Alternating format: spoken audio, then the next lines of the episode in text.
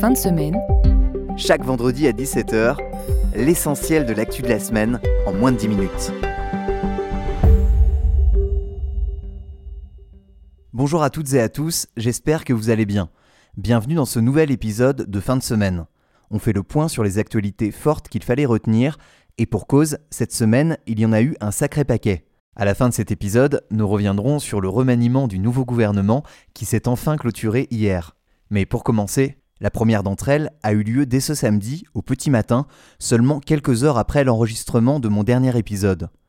Peu avant 8 heures du matin, à Paris, gare de Lyon, un homme de 31 ans a attaqué au couteau trois personnes. Bilan, une personne a été gravement blessée et les deux autres plus légèrement, selon les mots du ministre de l'Intérieur Gérald Darmanin.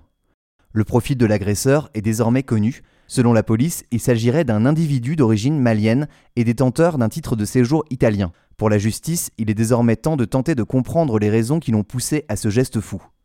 Placé en garde à vue ce mardi pour tentative d'assassinat aggravé, l'homme a reconnu son intention de, je cite, s'en prendre à des Français, pas suffisant toutefois pour le parquet antiterroriste pour qualifier cette attaque d'acte terroriste.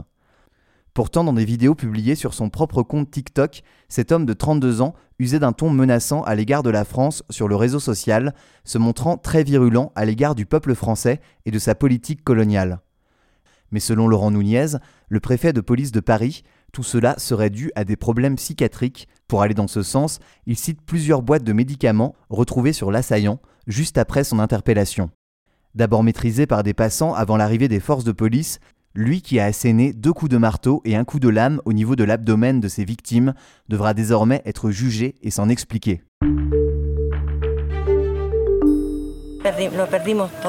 Nous avons tout perdu. En un clin d'œil, nous avons eu l'impression d'avoir vécu un bombardement. Les mots de cette habitante de la province de Valparaiso au Chili témoignent de la violence de la scène. Depuis ce samedi, des feux de forêt d'une grande puissance ont tout brûlé sur leur passage. À l'heure où j'enregistre ce podcast, le bilan fait état de 131 morts.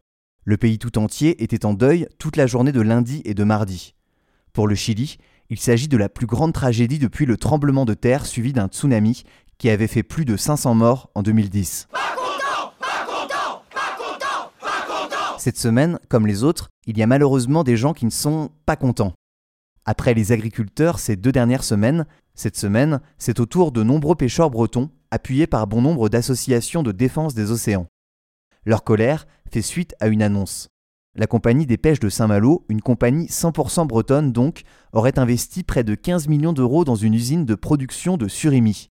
Vous savez, les bâtonnets orange dont vous raffolez lors de vos apéritifs, même si vous ne savez pas vraiment ce qu'il y a dedans.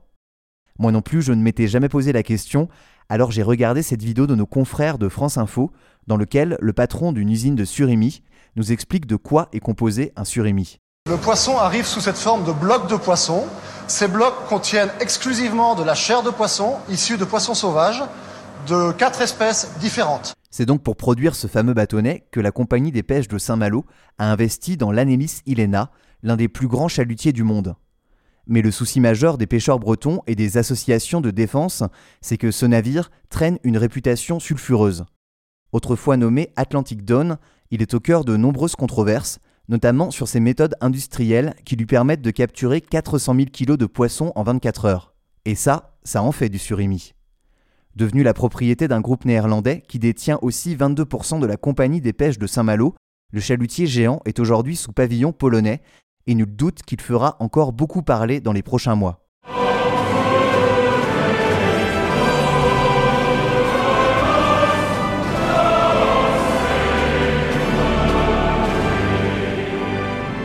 Les paroles du nouvel hymne britannique, fraîchement rebaptisé God Save the King, traduisait Dieu sauve le roi, n'ont tristement jamais été autant d'actualité. Un an seulement après sa prise de fonction suite au décès d'Élisabeth II, le palais de Buckingham a officiellement annoncé ce lundi la terrible nouvelle. Le roi Charles III est touché par un cancer. Sa maladie a été découverte à l'occasion d'une opération classique pour traiter une hypertrophie bénigne de la prostate. Après la visite de son fils le prince Harry, le roi Charles et son épouse Camilla ont fait une brève apparition en public au moment de sortir de leur domicile, saluant la foule depuis leur voiture. Malgré l'épreuve, sur les images, le roi semble souriant, mais suite à ces annonces, Buckingham a annoncé qu'il s'absentera jusqu'à nouvel ordre du paysage public le temps de se soigner. Désormais, ce sont tous les Britanniques, et nous aussi Français, qui espérons que Dieu sauvera le roi. Je vous en parlais au début de l'épisode comme la grosse info à retenir, car ça y est, cette semaine, les derniers noms du nouveau gouvernement mené par Gabriel Attal sont enfin connus.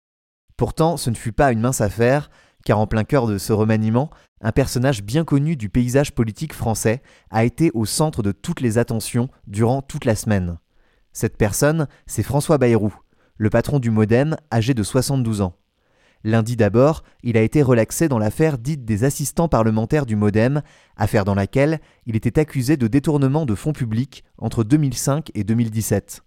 Quelques heures après ce verdict et suite à sa relaxe, des rumeurs de plus en plus vraisemblables commencent à circuler. Emmanuel Macron voudrait François Bayrou au gouvernement. Mais coup de tonnerre puisque mercredi, il annonce à l'agence France Presse qu'il n'entrera pas au gouvernement, s'estimant en désaccord profond sur la future politique à suivre.